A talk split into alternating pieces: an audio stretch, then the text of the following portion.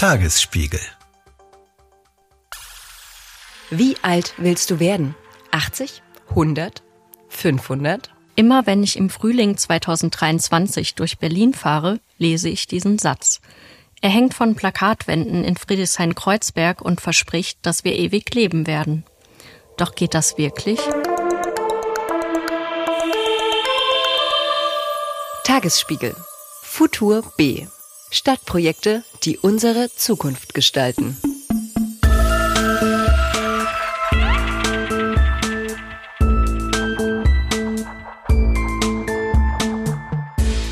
Hi und herzlich willkommen beim Zukunftspodcast vom Tagesspiegel.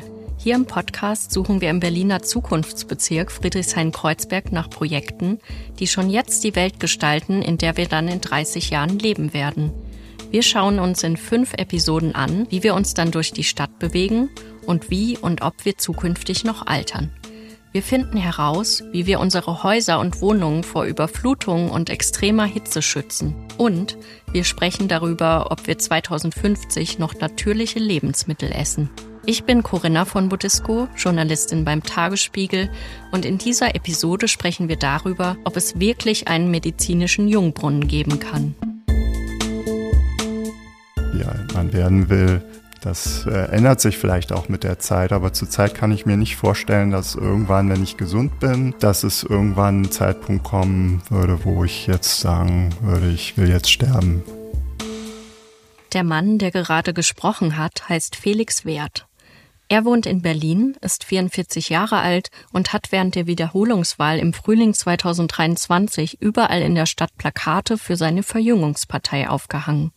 Vollständig ausgesprochen heißt sie Partei für schulmedizinische Verjüngungsforschung und die Plakate versprechen Altern wird künftig heilbar sein. Du bestimmst wann.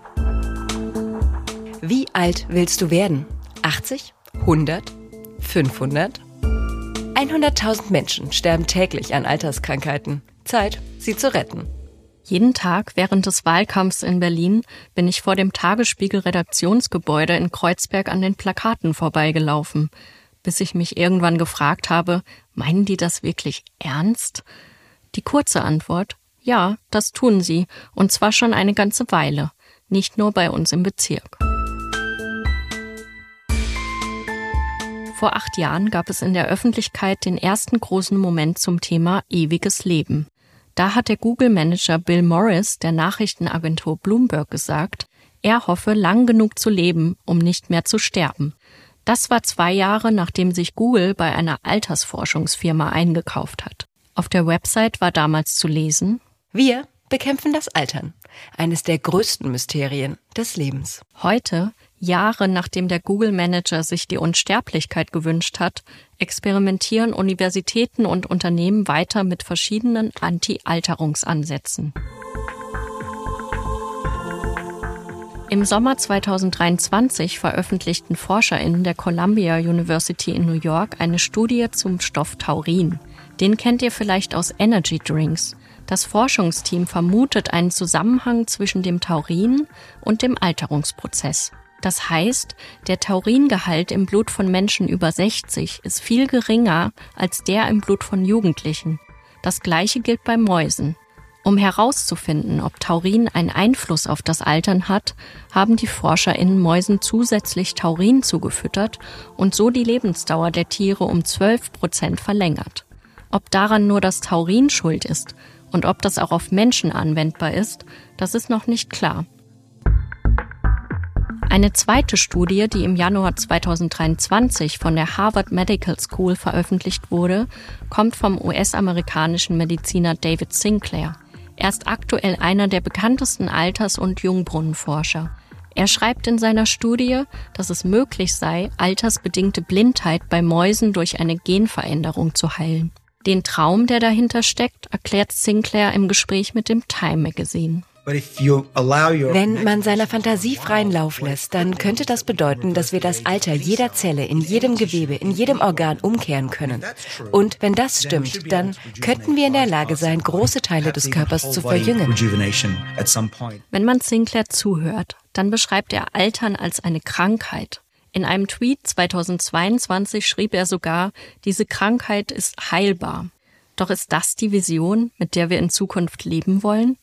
Felix Wert von der Verjüngungspartei in Berlin folgt dieser Vision. Er will nicht sterben und ewig gesund bleiben. Aber geht das? Um diese Frage zu beantworten, habe ich mitten in Kreuzberg die Ruhestandscoachin Katharina Mahne getroffen. Sie hat bis 2017 an einer der größten deutschen Studien zum Thema Altern mitgearbeitet, für das Deutsche Zentrum für Altersfragen in Berlin. Heute coacht sie Menschen beim Übergang in den Ruhestand. Sie begleitet Menschen dabei, die aktive Arbeitswelt zu verlassen und sich auf diesen neuen Gestaltungsspielraum, so steht es auf ihrer Webseite, vorzubereiten. Die Vielfältigkeit von Einstellungen, Handlungsweisen, Lebenslagen ist riesig im Alter. Also es ist nicht so sehr eine Lebensphase, in der man sich angleicht, sondern das ist eher eine Lebensphase, in der sich nochmal Dinge ausdifferenzieren. In diesem neuen Abschnitt kann sich also noch einiges verändern. Doch für viele sei es nicht einfach, mit der großen Freiheit oder eben mit dem großen Loch zurechtzukommen. Manche wissen schlicht nicht, was sie mit ihrer vielen Zeit anfangen sollen.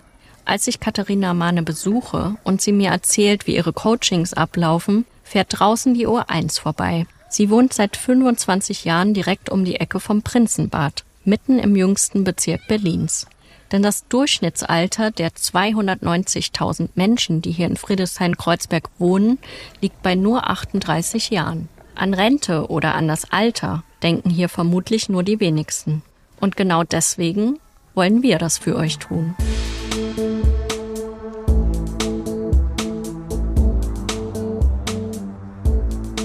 Wie alt werden wir in Zukunft? Wie schätzen BevölkerungsforscherInnen unsere Lebenserwartung ein? Und wie werden wir alt? Mit Krankheiten oder ohne? Auf der Suche nach Antworten habe ich beim Bundesinstitut für Bevölkerungsforschung angerufen, kurz BIP. Hier habe ich mit dem Demografie-Experten Sebastian Klüsener gesprochen. Und er sagt, es sei gar nicht so sicher, dass unsere Lebenserwartung steigt.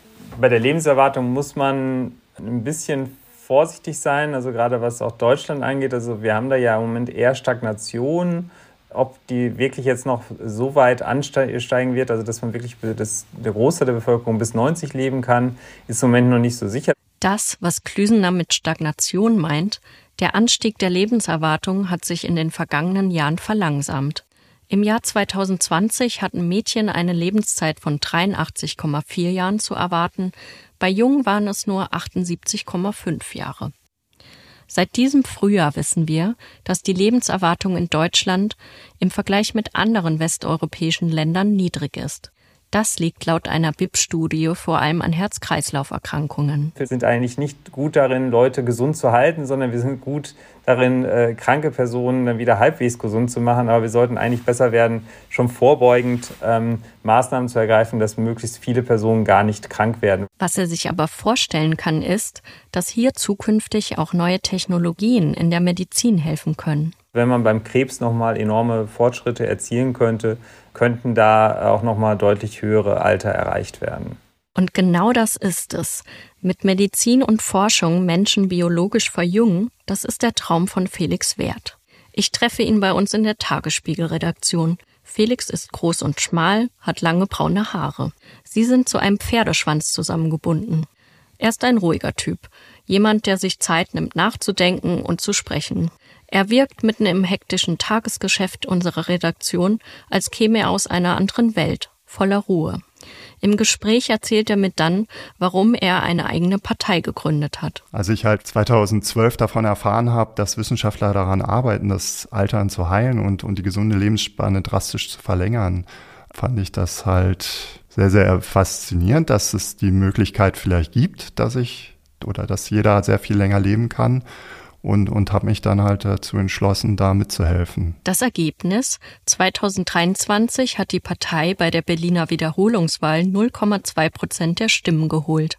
Doch worum genau geht es ihm? Es geht um Gesundheit. Es geht in erster Linie um Gesundheit und eine Folge davon wäre, dass Menschen auch länger leben würden. Ein Kernargument, das er anführt, ist der Kampf gegen Krankheiten, die im Alter besonders häufig auftreten Sowas wie Krebs, Demenz, Parkinson, Herz-Kreislauf-Probleme, Diabetes.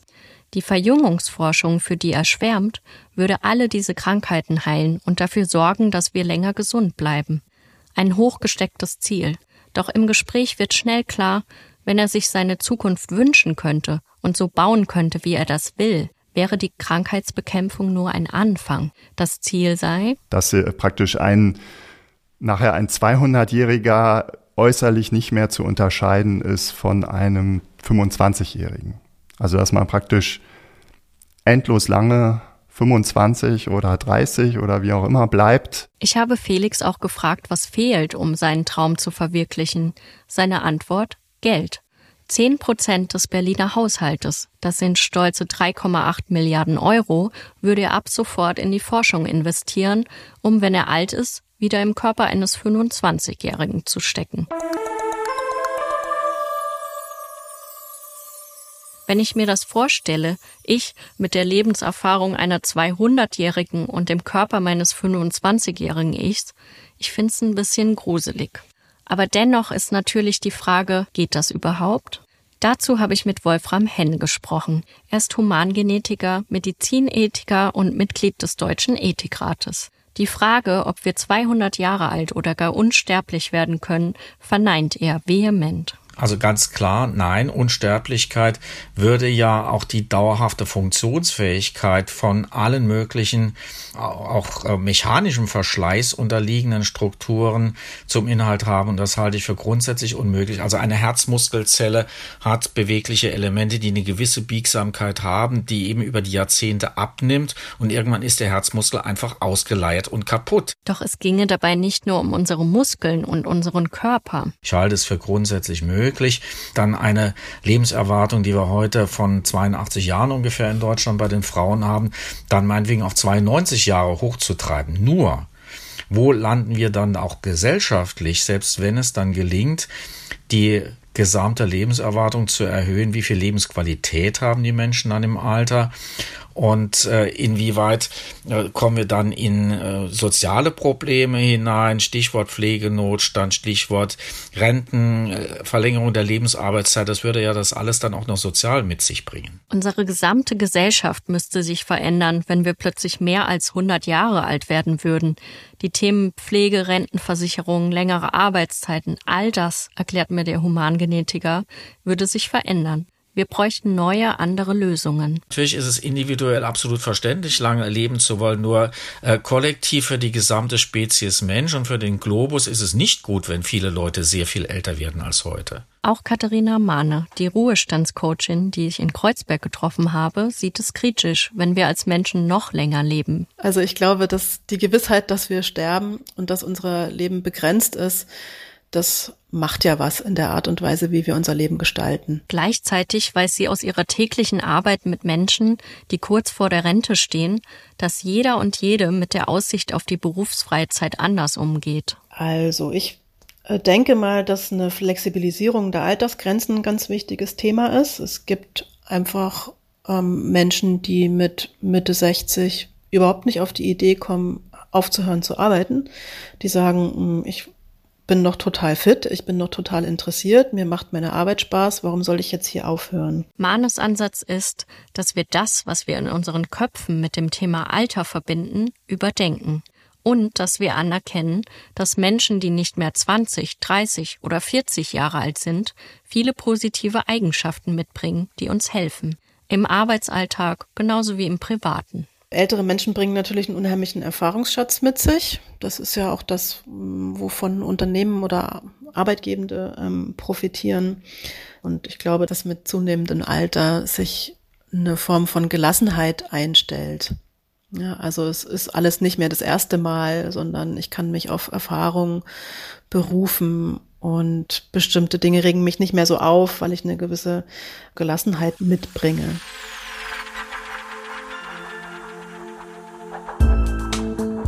Deswegen hofft Mane nicht auf unendliches Leben, sondern darauf, dass wir die Zeit, die wir haben, möglichst gesund verbringen können.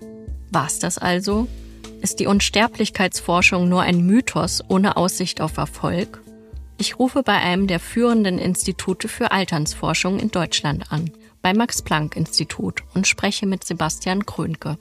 Er ist Biologe, forscht zum Thema Alter und führt immer wieder Studien dazu durch, unter anderem mit Hilfe von Mäusen.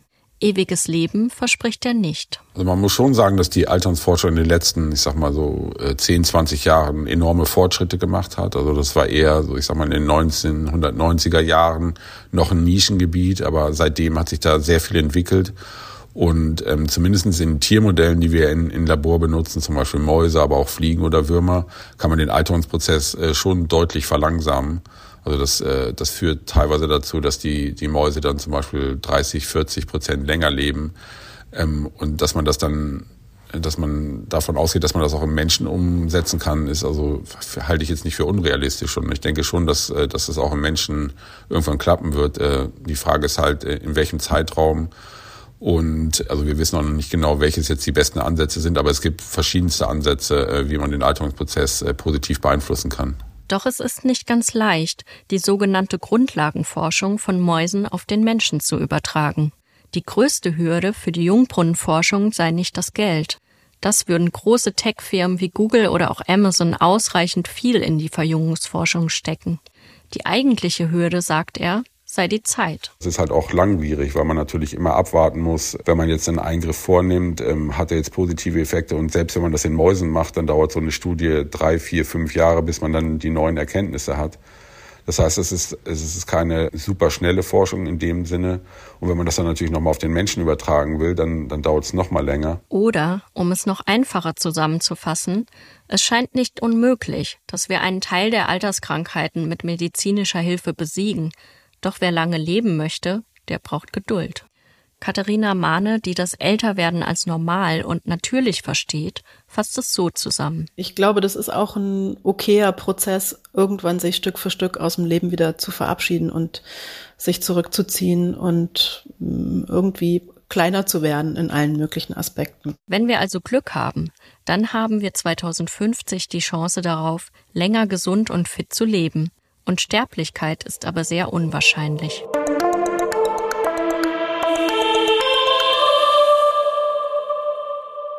Das war's für heute hier im Podcast. Wenn euch unsere Episode gefallen hat, kommentiert bei Spotify, schenkt uns viele Sterne bei Apple Podcast und erzählt euren Freundinnen und Bekannten von uns. Die nächste Episode erscheint in zwei Wochen.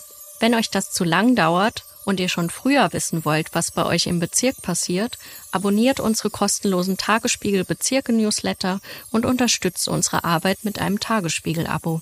Die Links findet ihr wie immer in den Show Notes. An dieser Podcast-Episode mitgearbeitet haben in der Redaktion Corinna von Budisco, Eva Köhler, Lea Schüler, Julia Weiß. Musik und Produktion Marco Pauli. Vertrieb und Vermarktung Jan Wiemann, Juliane Thibaul, Christian Schuler. Gefördert wird der Podcast von der MABB, der Medienanstalt Berlin-Brandenburg. Das war's für heute. Wir freuen uns, wenn ihr in zwei Wochen wieder einschaltet und wünschen euch bis dahin eine wunderbare Zeit. Bis dann.